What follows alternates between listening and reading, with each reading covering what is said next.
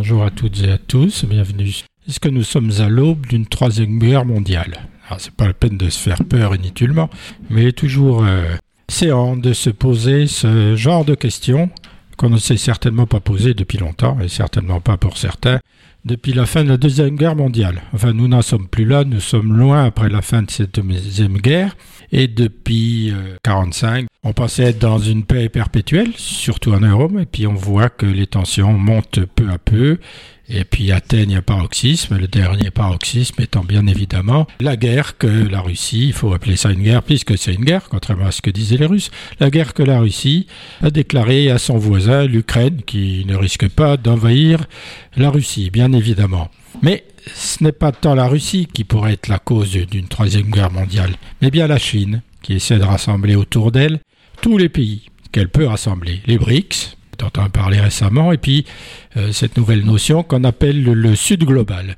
Tous ces pays qui veulent en finir avec la suprématie de l'Occident, Amérique comprise. Vengeance, esprit de vengeance, juste combat, hein, peut-être. On peut tout envisager, tout justifier, mais au final, le danger approche. Alors est-ce que ce sont les gouvernements qui entraînent les peuples? Les peuples, de plus en plus nationalistes, cela dit en passant, qui poussent leur gouvernement, le nationalisme n'est pas naturel au peuple. On les y pousse pour des raisons politiques et ils y adhèrent par facilité. Redisons cette parole qui me semble frapper au coin du bon sens et de l'expérience. Le nationalisme, c'est la guerre. Et pour moi, il n'y a pas de juste nationalisme car il va à l'encontre de l'humanisme. Là aussi, tout est possible au regard de l'évolution naturelle de l'histoire, des bouleversements géopolitiques en cours, de l'oubli du passé, parce qu'on oublie beaucoup le passé. Il faut souvent regarder en arrière pour euh, savoir ce qui pourrait arriver, parce qu'après tout, le présent est bâti sur le passé. Les remontées du totalitarisme de tout poil, on voit ça y compris en Europe, en Allemagne, en France, même dans les pays scandinaves et les faiblesses des démocraties qui s'affichent de plus en plus, et comme elles s'affichent, eh certains pays se disent qu'ils vont pouvoir en profiter. Et ce n'est pas tant le dossier de Taïwan qui risque d'en être le déclencheur, mais c'est surtout l'intensification de la concurrence économique et technologique entre Chine et États-Unis, notamment à travers l'essor de l'intelligence économique, dont on a parlé la semaine dernière et qui nous inquiétait beaucoup, tous ces éléments qui pourraient déclencher une guerre entre ces deux puissances. Pas nécessairement nucléaire, bien sûr, car ce serait assurément la fin de notre Terre. Mais on ne sait jamais jusqu'où peut aller la bêtise humaine. Donc, Washington et Pékin doivent apprendre à vivre ensemble et nous avec, puisque l'Amérique nous entraîne dans son sillage, à notre corps défendant souvent. Il leur reste peu de temps pour revenir à la raison. Chacun étant persuadé que l'autre veut supplanter l'autre dans le rôle de première puissance mondiale, avec tout ce que ça suppose d'influence, bien sûr. Pékin a conclu que l'Amérique ferait n'importe quoi pour maintenir la Chine à terre. Washington est convaincu de son côté que la Chine complote pour supplanter les États-Unis, puissance mondiale. Il y a bien entendu du vrai et du faux dans cette euh, vision des choses. On n'est certainement pas loin de la vérité, ce qui nous met sur la voie d'une confrontation entre grandes puissances. Comment éviter ce conflit? Comment éviter que ce conflit, surtout économique pour l'instant, ne dégénère en guerre? L'histoire nous montre que cette réalité est constante, puisque dans le passé, ce sont souvent pour des raisons économiques que les peuples se sont fait la guerre, particulièrement les peuples voisins, les peuples qui ont frontières communes. Je ne vais pas vous citer l'histoire de la France et de l'Allemagne. On voit tous les jours que l'intensification de la concurrence entre la Chine et l'Amérique pour la prééminence technologique et économique grandit, alors que la Russie, elle, tombe dans l'orbite de la Chine et que la guerre menace le flanc oriental de l'Europe. La compétition technologique, intelligence artificielle en tête, est sur le point de donner un coup de fouet à la rivalité sino-américaine, si ce n'est déjà fait. Dans le monde entier, l'équilibre des forces et la base technologique de la guerre évoluent si rapidement et de tant de façons que les pays ne disposent d'aucun principe fixe sur lequel ils pourraient établir l'ordre comme ça a été fait par le passé. Reste la force donc. Comment éviter ce dérapage morbide et mortel, sinon par une diplomatie rigoureuse, idéalement renforcée par des valeurs partagées entre Chine et Amérique, qui doivent s'entendre, c'est une obligation. Le sort de l'humanité dépend de cette capacité à s'entendre, entraînant, évidemment, le reste du monde.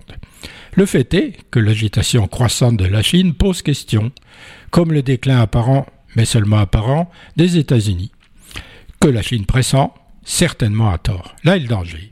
La Chine n'apprécie pas que les Occidentaux parlent d'un ordre mondial fondé sur des règles, les règles et l'ordre de l'Amérique, évidemment, que la Chine voudrait remplacer par l'ordre et les règles de la Chine. Toutefois, il ne faut pas non plus tomber dans cet excès et mal interpréter les ambitions de la Chine et confondre de leur part, d'une côté dominer le monde et de l'autre côté être seulement puissant. Enfin, seulement être puissant, tout court. La ligne n'est pas facile à tracer entre les deux. Finalement, la Chine a-t-elle besoin de la guerre? C'est une bonne question. Elle aurait tout à perdre de faire une guerre, de rentrer dans une guerre, surtout économiquement.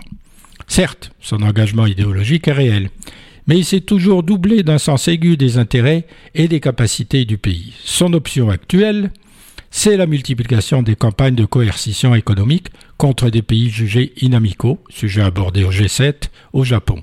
Les pays riches se divisent sur l'intensité de cette réplique. Donc la Chine profite de ces divisions, bien sûr, particulièrement dans l'Union européenne. Par exemple, les grandes entreprises japonaises apprennent qu'elles vont soudain être privées des terres rares chinoises indispensables pour fabriquer leurs batteries, leurs composants de smartphones, leurs semi-conducteurs et leurs systèmes de guidage de missiles. Voilà la coercition que pratique la Chine. En 2017, Pékin, agacé par le déploiement de nouveaux systèmes militaires américains par Séoul, a gelé les voyages de ses touristes vers la péninsule et poussé le distributeur sud-coréen LOT à fermer des dizaines de grands magasins dans des villes chinoises. En 2020, le pouvoir chinois, agacé par Canberra, a orchestré par des boycotts ou des hausses de droits de douane un effondrement des importations de coton, de vin, de charbon ou encore de bœuf australien.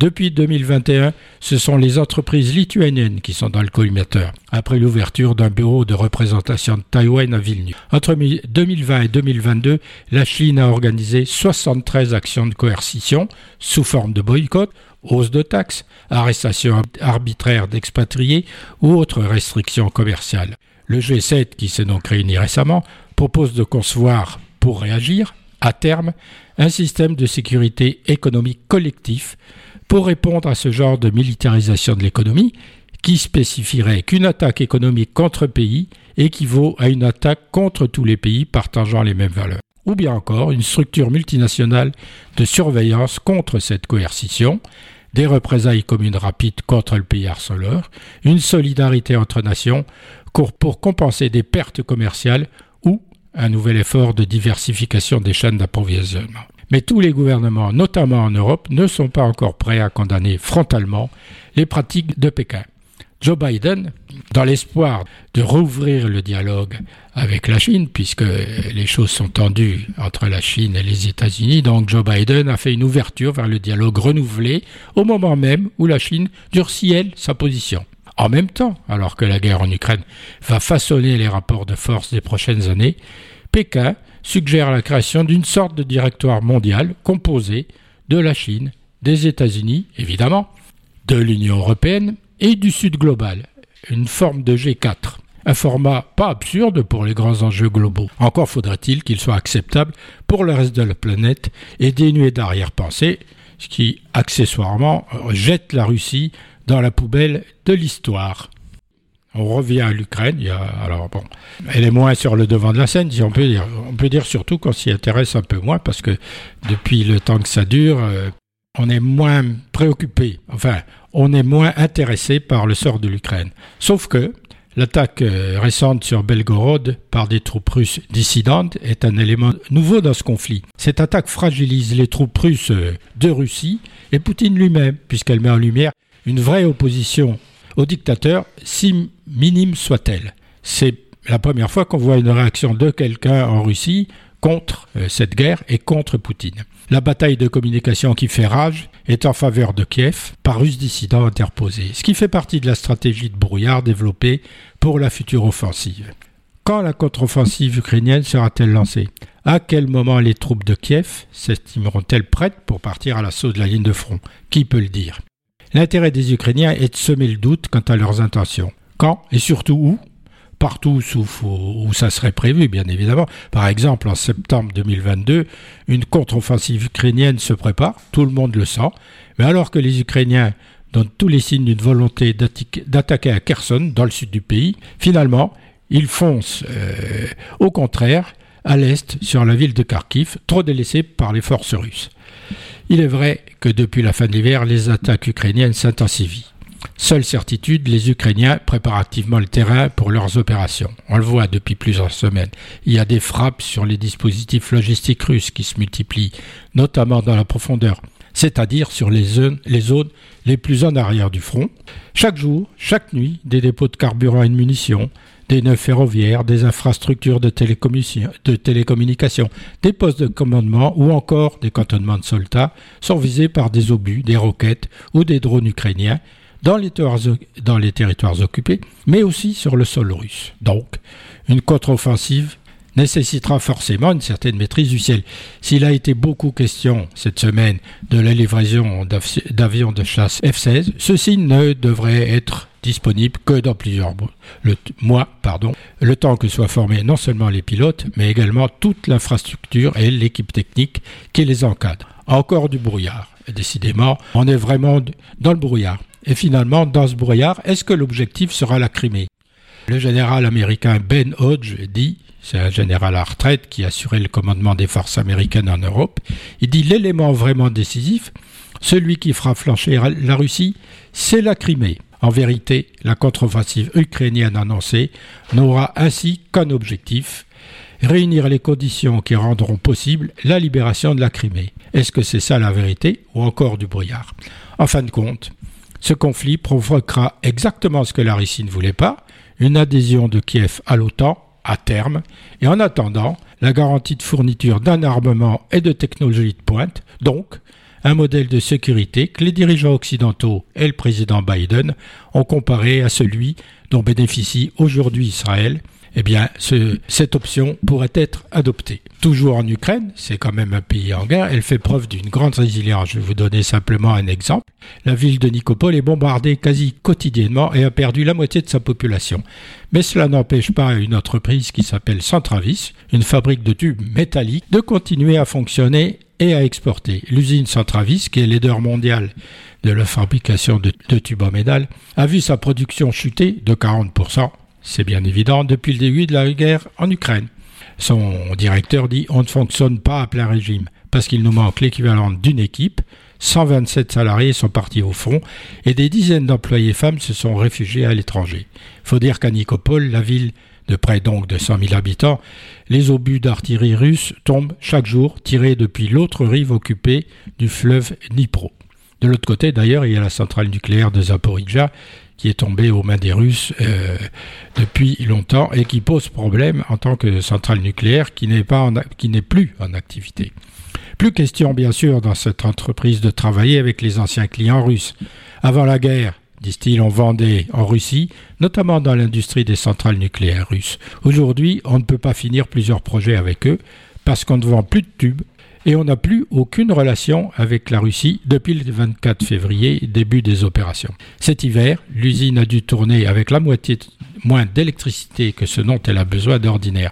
Mais depuis, les indicateurs sont revenus ouverts. Depuis janvier, tout va bien. Les résultats 2022 sont très bons. On a augmenté notre résultat opérationnel d'à peu près 50%. Comme quoi, même sous le feu des canons, l'activité économique continue, comme les Ukrainiens reconstruisent d'ailleurs leurs maisons détruites. C'est un bel exemple de résilience en plein milieu des combats, faut le dire. On peut dire que sont concernés aussi par, par cette pression euh, sur une partie de l'Europe, surtout ceux qui sont voisins de la Russie, eh bien ce sont les pays baltes. Dans ce brouillard persistant, les pays baltes rappellent aux Européens que la menace demeure intense et qu'en dépit de lourdes pertes, les armées russes restent dangereuses. Ces États baltes soulevaient depuis longtemps leur inquiétude sur la Russie, mais n'arrivaient pas à faire partager leur vue depuis Tallinn, Vilnius, Riga ou Varsovie, leur capitale. Bien sûr, le temps a changé.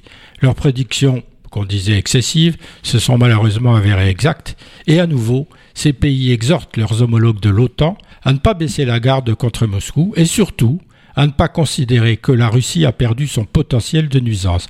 En effet, il suffirait aux armées russes de deux ans pour reconstituer leur potentiel militaire, sans parler de guerre hybride et de forces nucléaires et donc de reprendre leur conquête territoriale, leur envie de conquête territoriale.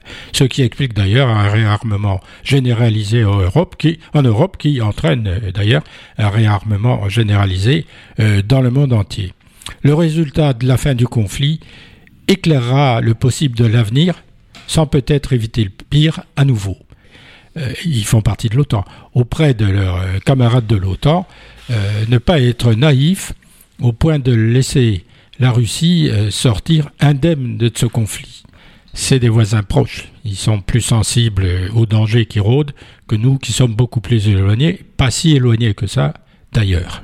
Et pour en revenir à la Russie, elle continue sa tentative de mainmise euh, de l'économie euh, dans le monde entier en utilisant son projet des routes de la soie. Les routes de la soie sont en train de tisser une toile économique, bien sûr, et cette toile s'étend. La Chine continue ses investissements tous azimuts dans le cadre de sa route de la soie, donc partout dans le monde avec des résultats contrastés, mais qui augmentent la dépendance de certains pays en difficulté vis-à-vis -vis de leurs débiteurs intransigeants à baisser ou à renégocier le niveau de leur dette. Finalement, c'est une autre forme de colonisation qui semble passive, mais qui est extrêmement active parce qu'elle ne se fait pas au grand jour. Par exemple, alors que la Serbie et le Monténégro piétinent à la porte de l'Union européenne, eh la Chine leur offre une aide intéressée à coût d'investissement massif. Les conséquences sont connues au vu de l'expérience subie ailleurs pour ces pays. C'est une conséquence négative, bien sûr. Ce qui pourrait nous faire dire finalement que l'entrée dans l'Union européenne et la solution, dans cet espace géographique bien évidemment, pour éviter la mainmise ou l'accroissement de l'influence chinoise. Autre exemple, la Chine a, multiplié depuis 20 ans ses investissements au Moyen-Orient et en Afrique du Nord. Elle s'est axée sur les infrastructures de base et l'énergie en injectant plusieurs milliards de dollars. Par exemple, les pays du Maghreb captent une importante partie de ces sommes, 24 milliards de dollars en Algérie, dans le transport et l'immobilier entre 2005 et 2020. De l'autre côté, euh, l'Algérie, en plus, ce sont des importations chinoises en Algérie qui coûtent de l'argent à l'Algérie. De l'autre côté, elles sont constituées principalement de gaz pour une valeur estimée à 176 millions de dollars. Autre exemple, malgré l'instabilité politique en Libye, la Chine a maintenu des investissements s'élevant jusqu'à 19 milliards axés sur la construction de logements et la réalisation de projets dans les secteurs ferroviaires, télécommunications et énergie électrique. Au Maroc, le volume des investissements chinois s'élève à environ 1,6 milliard de dollars entre 2014 et 2019, et là dans les secteurs du transport, de l'énergie et de l'immobilier. Au Moyen-Orient, les investissements chinois se font aux Émirats arabes unis, en Arabie saoudite, en Irak et en Oman. Donc, on voit bien que la Chine tisse patiemment et sûrement sa toile d'influence par la dépendance économique. Il y a un livre qui était sorti euh, dans le siècle précédent, ça s'appelle Quand la Chine s'éveillera. Eh bien, elle s'est réveillée, la Chine. Le pouvoir économique et les ambitions de la Chine se sont réveillées. Sauf que, au début, ça a été dans une dynamique économique mondiale et que depuis la crise du Covid, le soufflet est retombé pour la dynamique. Donc, ça pose des problèmes de développement économique à la Chine qui n'a plus les mêmes objectifs avant et qui est aussi en interne confronté à des problèmes euh, immobilier, puisque les grosses entreprises de l'immobilier ont beaucoup, vendu d'appartements qu'elles n'ont jamais livrés. Il y a eu des crises bancaires, etc., etc., etc. Ça n'empêche pas la Chine de poursuivre son objectif qu'elle pense ultime, c'est-à-dire devenir la plus grande puissance mondiale à la place des États-Unis en s'entourant d'une multitude de pays qui ont quelque chose à reprocher, qui aux États-Unis, qui à l'Europe en général. voilà où nous en sommes aujourd'hui. Uniquement ces pôles économiques-là, c'est-à-dire d'un côté l'Europe, l'Amérique, de l'autre côté la Chine qui essaie de créer quelque chose avec le Sud global et les BRICS, dans lesquels il y a l'Inde, mais aussi on voit bien qu'au Moyen-Orient, il y a un personnage qui s'agite beaucoup pour lui essayer de son côté de créer un noyau de pays unis au Moyen-Orient, unis entre eux au Moyen-Orient. Euh, on le voit à, travers de la réunion du sommet de la Ligue arabe qui a été organisée en présence de Bachar al-Assad pour la première fois depuis 12 ans et qui met en lumière le projet de recomposition, c'est dont je veux parler, le projet de recomposition régionale mené par le prince héritier saoudien qui s'appelle Mohamed Ben Salman. Bachar al-Assad a repris place sur la scène diplomatique arabe. Il avait été exclu de l'organisation en novembre 2011 et durant les douze années qui ont suivi, les atrocités perpétrées par le régime d'Assad et ses alliés ont fait des centaines de milliers de morts et poussé à l'exil ou déplacé la moitié, la moitié des 22 millions d'habitants du pays.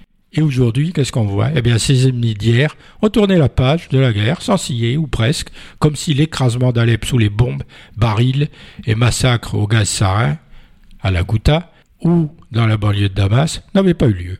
Qu'est-ce qu'il y a derrière ce revirement? Eh bien, derrière ce revirement, on trouve justement Mohamed Ben Salman, prince héritier d'Arabie Saoudite. En plus de s'atteler à deux énormes chantiers chez lui, l'un économique, qui vise à guérir le royaume de son addiction à la rente pétrolière, et l'autre social, pour s'affranchir de l'emprise des fondamentalistes wahhabites, le trentenaire s'est lancé dans de grandes manœuvres diplomatiques avec pour objectif la réorganisation du Moyen-Orient, donc créer un pôle de pays au Moyen-Orient qui puisse faire concurrence au pôle traditionnel dans le monde, mais aussi au pôle émergent autour de la Chine.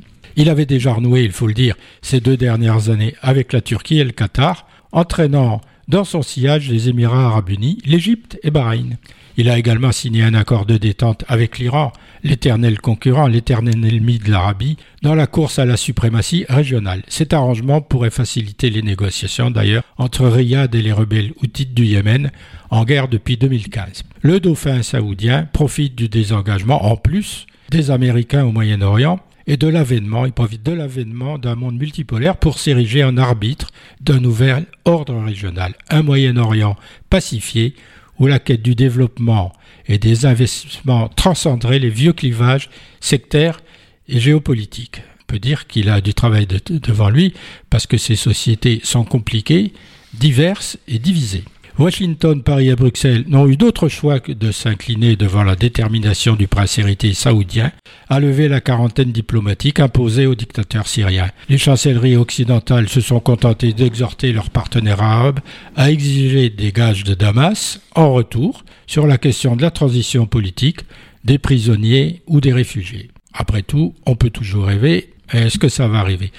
Et sans attendre non plus, les Émirats arabes unis ont à leur tour adressé au dictateur syrien Assad une invitation pour la conférence de l'ONU sur le climat, la COP28, qu'ils organiseront à l'automne. La balle est désormais dans le camp occidental. Actuellement, aux États-Unis comme en Europe, il n'y a pas d'infléchissement majeur. On reste sur la position suivante des trois noms. Non à la normalisation, non à la reconstruction et non à la levée des sanctions vis-à-vis d'affaires Bachar.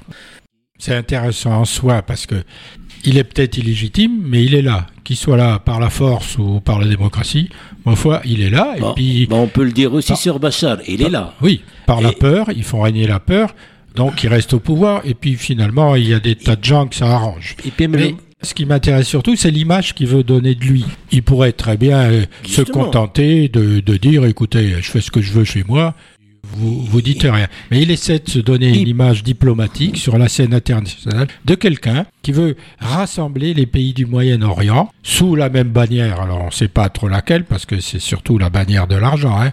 faut dire les choses comme elles sont. Et il s'appuie sur ce qu'il a, sur la religion, sur les divisions entre sunnites et chiites, partant du principe que son pire ennemi, c'est l'Iran, bien évidemment, parce que l'Iran cherche depuis très très longtemps Il est plus. à être le leader sur cette scène moyen-orientale. Manque de chance, la façon dont ici est pris l'a mis complètement hors circuit. Donc ça bénéficie à Ben Salman. Et il essaie de jouer sa carte. D'une certaine façon, il a raison. Et s'il arrivait à faire ça, eh, tout le monde dirait que ce type est un génie parce qu'il a réussi à faire ce que personne n'a jamais réussi à faire dans le coin, euh, même pas peut-être ailleurs. Après, les, divisions sont plus larges que les possibilités de rassemblement. Mais on verra bien ce que ça donne. Ces pays sont des pays riches, et leur richesse, c'est le pétrole. Donc l'argent coule à flot dans ces pays-là. C'est quand même, euh, pour faire de la politique, l'argent, ça compte. Je trouve qu'il joue sa carte euh, comme il doit la jouer. Il n'a pas de possibilité pour en jouer une autre. Il joue très bien sa carte. Après, on en pense qu'on en veut. Hein. Mais au moins, il joue sa carte. Ce, monsieur, ce, monsieur, doit être recherché par Interpol et par les services Ben Salman qui a décapité, qui a coupé en morceaux euh, Salman Khashoggi en tout cas, euh, le journaliste euh, d'origine, enfin le journaliste saoudien qui qui, qui réside, euh, qui est exilé, qui était exilé aux États-Unis. Non, il faut... ça, a posé des ça lui a posé des problèmes avec les États-Unis. Puis maintenant, les États-Unis ont oublié entre guillemets cette histoire. Non, il n'est pas, il est pas légitime parce qu'en fait, il a besoin de ces pays-là. C'est pas pour la simple, c'est simplement parce qu'il y a des services secrets et pour mater l'opposition. Et je pense que sa famille d'Al Saoud, il va pas le laisser parce qu'il les a ridiculisés, il les a humiliés, il a volé leur argent, eux-mêmes ils l'ont volé Aux, habitants, j'ose même dire les Saoudiens, aux habitants de la péninsule arabique, l'Arabie Saoudite. Il y, a, un problème, il y a un problème qui est moral. Oui, mais ça, ça compte pas ça. Non, et, un médecin qui a donné la mort à des millions et des milliers et des milliers de, de Syriens. C'est ça qui est étonnant de la part d'Assad, qui ne devait pas avoir le pouvoir, puisque c'était son frère qui aurait dû hériter du pouvoir. Mais est-ce que la République, c'est un héritage? En tout cas, lorsqu'on traite, on traite ces problèmes-là des pays, des pays, ces pays-là, en tout cas de cette région-là, et même au Maghreb, lorsqu'on traite avec des, des moyens de seconde zone, des, avec des, des arguments de seconde zone, tout ça, ça va se mêler. Et puis, ce qu'on a simplement pour résumer, pour dire, la Ligue arabe, c'est la Ligue des dictateurs, euh, c'est pas la Ligue des mondes arabes. Le monde arabe, il est en train de souffrir. Il y a beaucoup de journalistes, et je rends hommage à ces journalistes qui sont emprisonnés, en tout cas dans ces pays-là.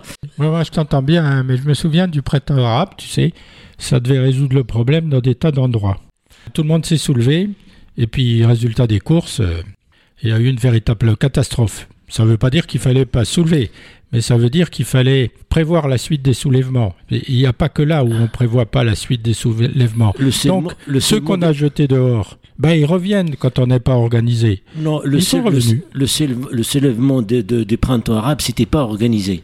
Ah c'était, je rappelle, un commerçant tunisien qui s'est émolé avec le feu et qui s'est avec Ben Ali qui a quand même réussi que Ben Ali il a pris la fuite il est il est parti se réfugier où? En Arabie Saoudite.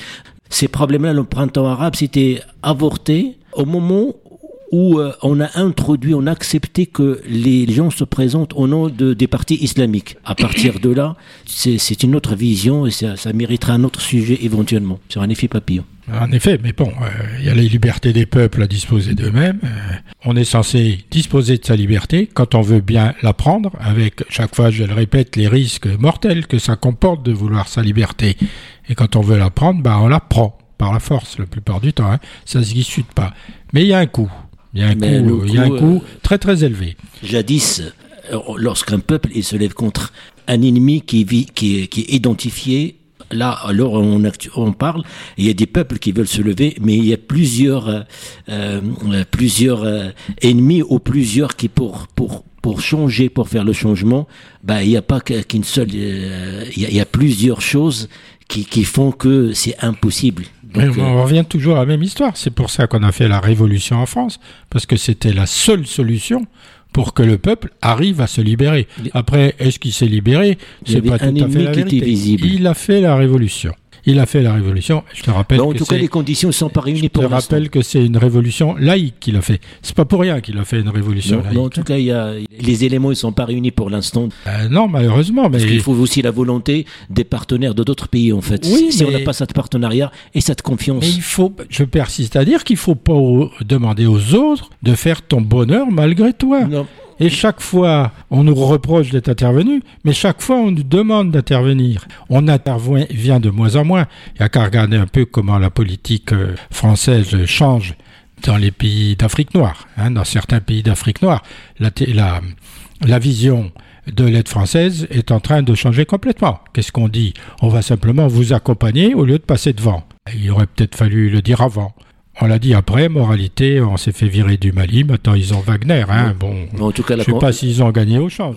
Ah, pour revenir au sujet qui nous intéressait, on voit bien qu'il y a une évolution là, une tentative de regroupement avec arrière-pensée des pays du Moyen-Orient autour euh, de Salman qui prendrait bien évidemment la tête euh, de, de ces États-Unis du Moyen-Orient, forme d'États-Unis du Moyen-Orient.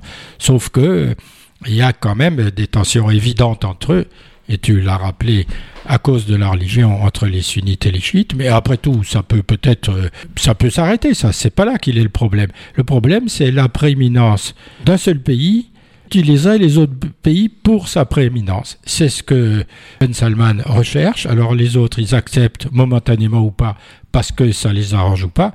Et on voit bien que dans d'autres temps, euh, ça aurait été un an, un nom, pardon, de l'Iran et qu'aujourd'hui l'Iran étant dans une situation plus ou moins difficile, ben, ils ont accepté. Mais ça ne veut pas dire que demain ils continueront à accepter. Les tensions persisteront et c'est dommage. Il y a des gens qui ont une religion et qui sont des gens de bonne volonté. On ne peut pas les éliminer sous prétexte qu'ils seraient catholiques, protestants, chiites, sunnites. Il y a des gens de bonne volonté partout. Ben, on, va, rester chez les musulmans. Donc la Turquie. Oui, la Turquie, bah, rapidement. Alors on a vu que, contrairement à ce qu'on pensait, eh bien Erdogan va être réélu au deuxième tour, pas au premier tour. Et tout le monde s'est complètement trompé sur le vote du peuple turc, quand même. Et pour des raisons simples. Hein. Malgré quand même les difficultés qu'il y a en Turquie, euh, Erdogan est arrivé en tête au premier tour de l'élection présidentielle pour une raison qu'on n'avait pas vue. Il a su incarner le sentiment de fierté nationale, ça on ne l'avait pas vu, un sentiment de fierté nationale retrouvé en se présentant comme un continuateur des principes fondateurs du kémalisme. Alors on peut penser du kémalisme ce qu'on veut. D'abord c'était laïque. Là, Erdogan, euh, c'est quand même un État, il n'est pas théocratique, mais il défend une religion particulière. C'est la sienne. Une vision des femmes particulière, une vision de la société particulière.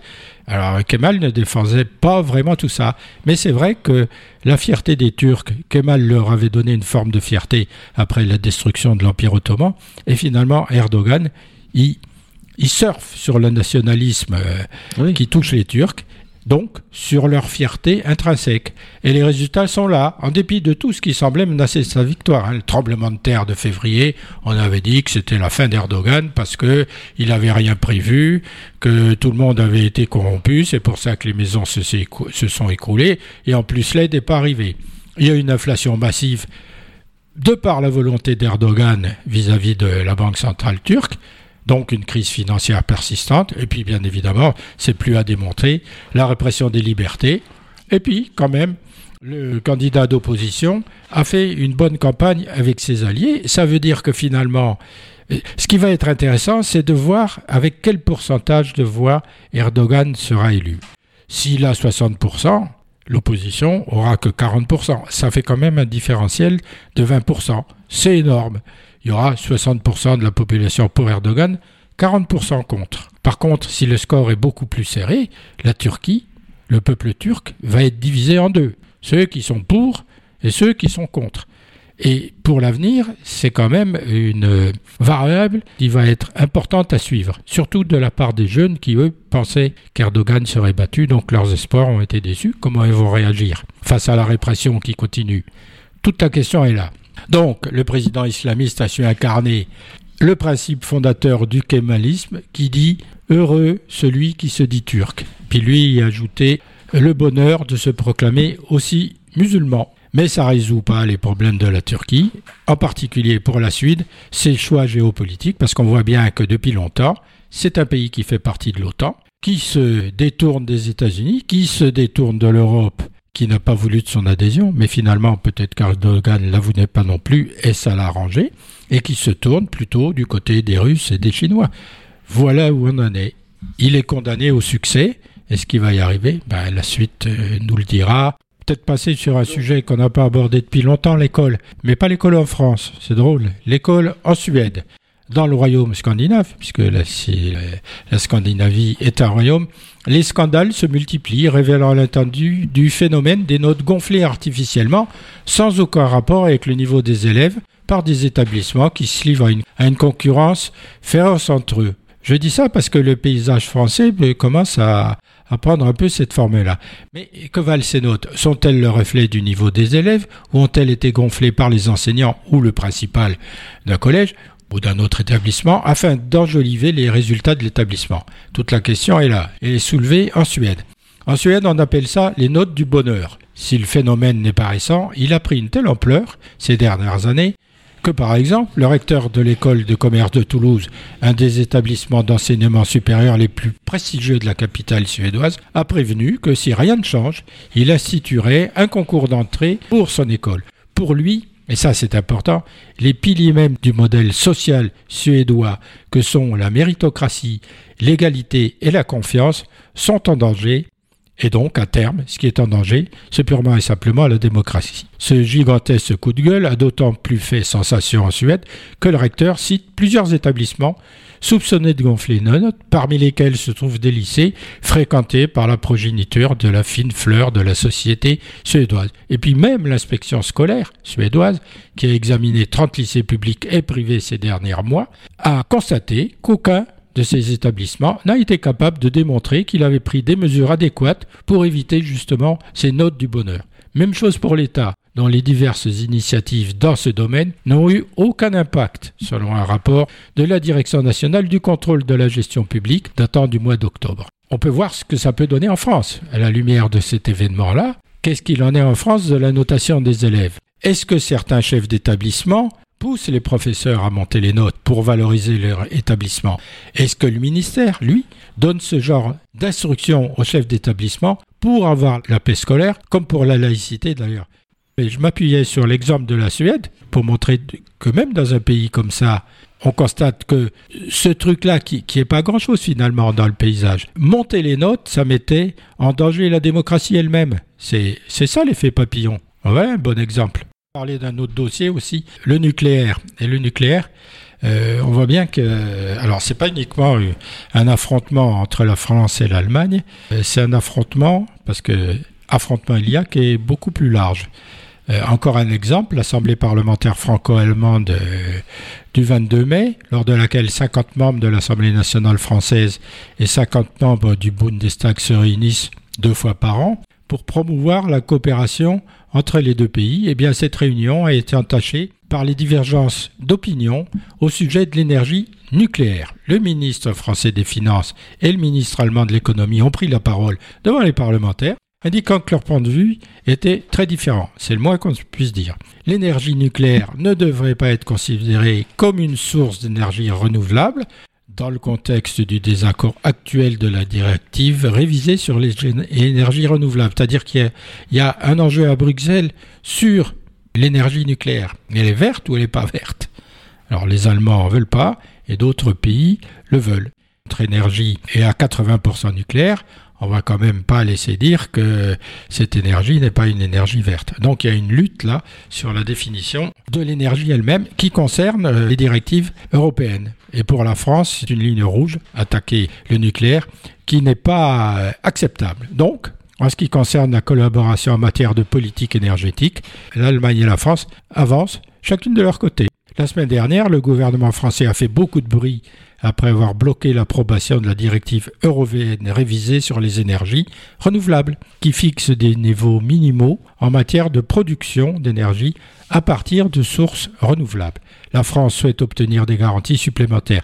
Le pays veut que l'hydrogène bas carbone produit par l'énergie nucléaire, c'est un peu technique, soit déduit de ses objectifs en matière d'énergie renouvelable. La thématique de l'énergie était au cœur de la session. Les députés ayant souligné à plusieurs reprises les dissonances. D'ailleurs, certains ont critiqué le manque général d'esprit de collaboration des ministres qui poursuivent euh, chacun un but, un but opposé, et qui ne se parlent plus sur l'histoire nucléaire. Parallèlement, il y a un bras de fer qui se durcit entre Madrid et Paris sur la question de l'hydrogène. Le gouvernement espagnol n'entend pas combler le déficit énergétique de l'Hexagone, puisque nos centrales sont en réparation, pour lui permettre la production d'hydrogène rose.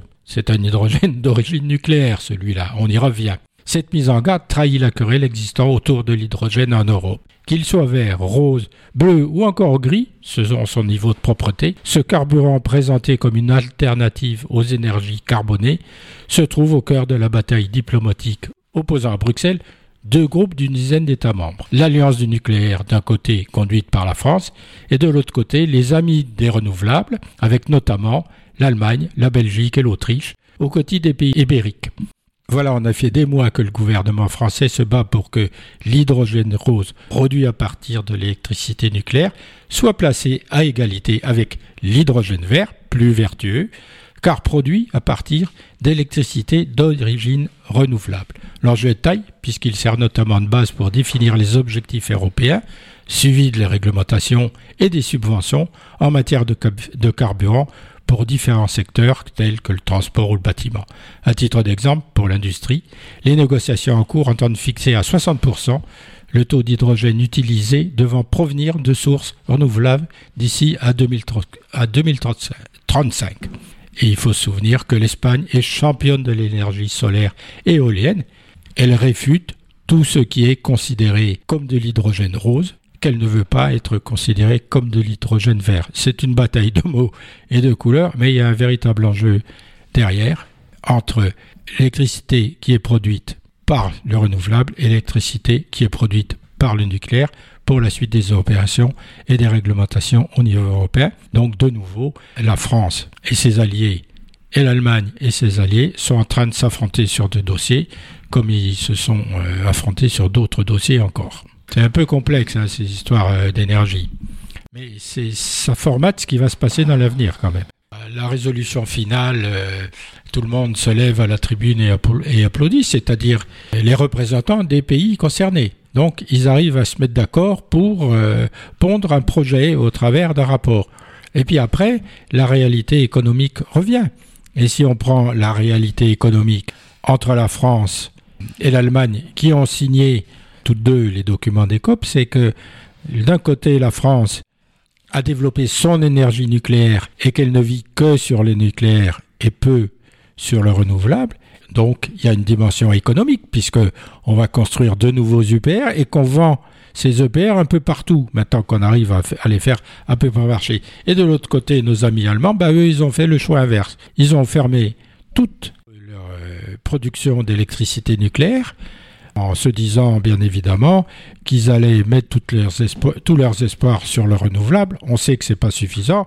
Puis derrière, dans leur esprit, ils continueraient à acheter du pétrole et du gaz pas cher aux Russes. Ben voilà le résultat. Au travers de ces considérations économiques, on détruit la planète parce que euh, on va abattre des forêts primaires euh, en Afrique, euh, on continue à trouver, contrairement à ce qu'on nous disait il y a 20 ans, des gisements pétrolifères un peu partout et qu'il est plus facile parce qu'on sait le faire d'utiliser du pétrole que d'utiliser, de faire de la recherche dans de nouvelles énergies. Et c'est vrai que certains pensent que le nucléaire c'est la solution, alors qu'on a aussi commencé en France depuis une vingtaine d'années à fermer nos centrales nucléaires et que tout d'un coup on se dit que eh ben on avait tort. Donc on va euh, remplacer les centrales anciennes par de nouveaux EPR et donc, on compte sur le nucléaire avec un mix énergétique, bien évidemment, en essayant de le développer de plus en plus en France. Il y a le solaire, le solaire thermique, l'éolien, etc., etc., pour avoir un mix énergétique. Mais notre base, c'est le nucléaire. Et ces pays qui votent contre le nucléaire, leur base, bah, c'est pas le nucléaire. C'est simple. Et comme c'est une dimension économique et qu'il y a de l'argent là derrière et des entreprises, eh ben, il y a une bataille pour essayer d'avoir raison. Ils finiront par trouver un compromis parce qu'on ne peut pas faire autrement parce qu'il va y avoir euh, un examen en commission à l'Assemblée nationale le 31 mai de la proposition de la loi du groupe LIOT, qui ça veut dire Liberté, Indépendant, Outre-mer et Territoire. Ce projet vise à abroger la réforme des retraites, c'est-à-dire s'attaque surtout à la retraite à 64 ans. Alors, Madame Braun-Pivet, qui est présidente de l'Assemblée nationale et qui est poussée dans ses derniers tranchements pour refuser que cette loi puisse être discutée en s'appuyant sur l'article 40, si je me souviens bien. Elle a beau être au perchoir et dans la majorité, elle refuse quand même d'être celle qui, au perchoir évidemment, bloquera le vote d'un texte porté par un groupe d'opposition. Elle ne veut pas qu'on piétine l'Assemblée nationale. Le sujet des retraites, du coup, qu'Emmanuel Macron tente péniblement de mettre derrière lui pour parler d'autre chose, s'invitera donc de nouveau, fort probablement, dans le débat public. Ça veut dire que ça va être discuté et voté. Et puis, comme on sait que le gouvernement a une majorité extrêmement courte, ou plutôt pas de majorité du tout à l'Assemblée nationale, il n'est pas en position d'arriver à faire voter contre ce projet de loi. Voilà où on en est avec euh, la loi Lyotte, et c'est tant mieux pour la démocratie. De plus, parallèlement, la présidente de la commission des affaires sociales a fait parvenir un courrier au président de la commission des finances, qui est Éric Coquerel, la France insoumise, en lui demandant de se prononcer sur la recevabilité financière du texte, parce que c'est les prérogatives du président de la commission des finances. Alors on connaît l'issue de cette initiative. Il n'y a pas de suspense, puisque l'élu mélanchoniste est vertement opposé à la réforme qu'il entend et entend défendre une coutume parlementaire, c'est-à-dire laisser prospérer laisser prospérer les textes des députés, y compris ceux hors des clous budgétaires, justement, pour ne pas brider les initiatives parlementaires. C'est contrariant pour le gouvernement, à cause de, son, de ce vote qui est totalement incertain. Euh, mais de l'autre côté, on peut dire que le débat est le socle de notre démocratie parlementaire. Il est sain que les oppositions s'opposent et que le Parlement débatte. Mais afin d'entretenir un dialogue démocratique, disent certains, un dialogue serein et constructif, nous avons besoin de respecter les règles de la démocratie. C'est la Constitution qui est notre bien commun et qui les établit. Ce qui vaut pour les gouvernements, à mon avis, c'est-à-dire ce qu'il y a dans la Constitution, la possibilité d'utiliser le 49.3, doit bien valoir pour le Parlement. C'est-à-dire que lui, il ait la possibilité du débat. Que cette nouvelle proposition est anticonstitutionnelle, c'est une façon d'éviter le débat, et c'est pas du tout démocratique de faire ça, même si la loi donne raison au gouvernement. C'est bien là qu'on va voir jusqu'où ils vont pouvoir aller s'ils y arrivent. On sait que cette loi, ils vont pas y arriver parce qu'il va être voté, même s'il est voté à l'Assemblée nationale, le Sénat va la, va la rétoquer. D'accord, mais au moins, le Parlement se sera exprimé sur l'âge du départ à la retraite à 64 ans et, et aura donné l'avis des élus du peuple. Alors après, oui, il faut repasser la loi au Sénat. Et de toute façon, la loi sur la retraite, ça a été adopté à cause du droit constitutionnel, de la Constitution, parce qu'elle est écrite comme ça, cette loi existe, elle a été promulguée, donc elle est applicable. Sauf qu'il y a ce, processus qui a été engagé de rediscuter au Parlement et à l'Assemblée nationale, de rediscuter sur ce projet de loi, et peut-être de voter contre.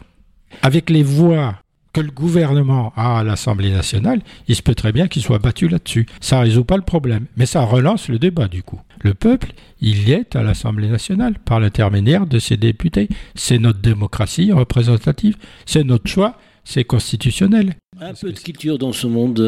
Euh, Tom Hanks, vous savez que c'est cet acteur américain qui est connu et qui écrit aussi des romans.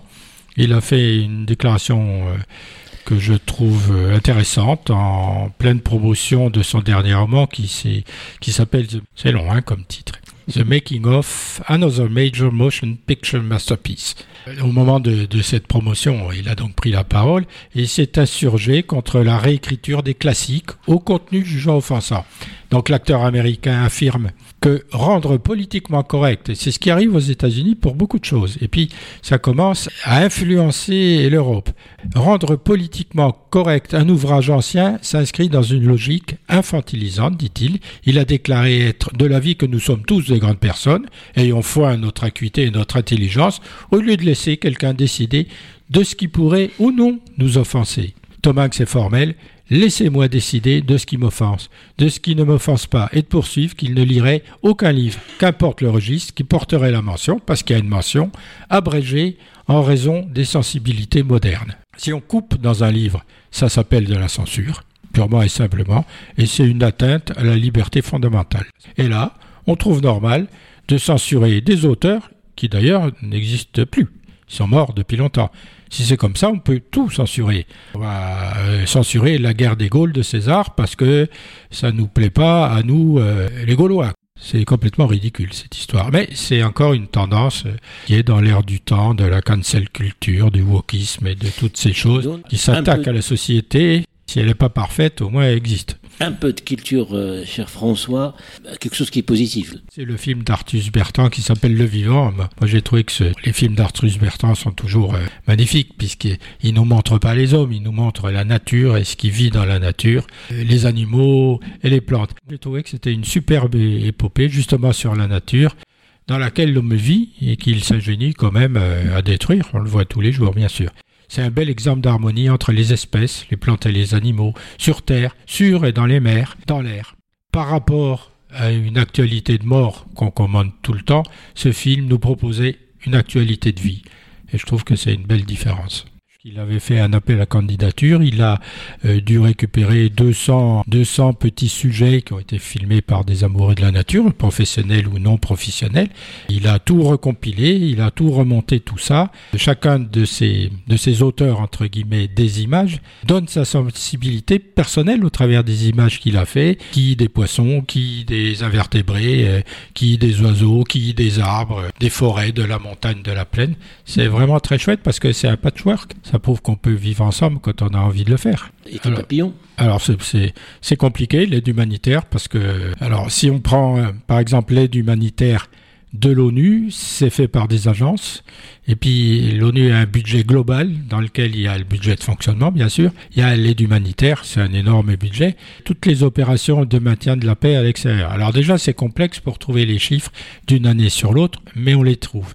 Mais il n'y a pas que l'ONU qui s'occupe de l'aide humanitaire. L'Union européenne participe elle-même, elle a un budget. Enfin, je rappelle au passage que le budget de l'ONU, c'est le budget qui est voté par les États et ils donnent ce qu'ils ont envie de donner. C'est-à-dire que l'ONU fait des projets de budget et puis la plupart du temps, bah, dans l'année, il arrive à couvrir 80, 70, 80% de son budget parce que ce que donnent les États n'est pas suffisant. Donc euh, l'Union européenne aide de son côté. Je vais chercher les chiffres parce que ce sont des chiffres importants. Et chaque pays aussi a une politique particulière dans l'aide humanitaire. Je parlerai que de l'aide humanitaire. C'est un énorme dossier. Il y a beaucoup, beaucoup d'argent qui circule là-dedans et on sait ou on ne sait pas s'il est correctement utilisé. S'il est utilisé à bon escient, ou bien si une partie est un peu détournée euh, par les uns et par les autres pour des raisons euh, qui ne sont pas nécessairement euh, condamnables d'ailleurs. Merci François pour Effet Papillon. Merci de nous avoir écoutés. La semaine prochaine.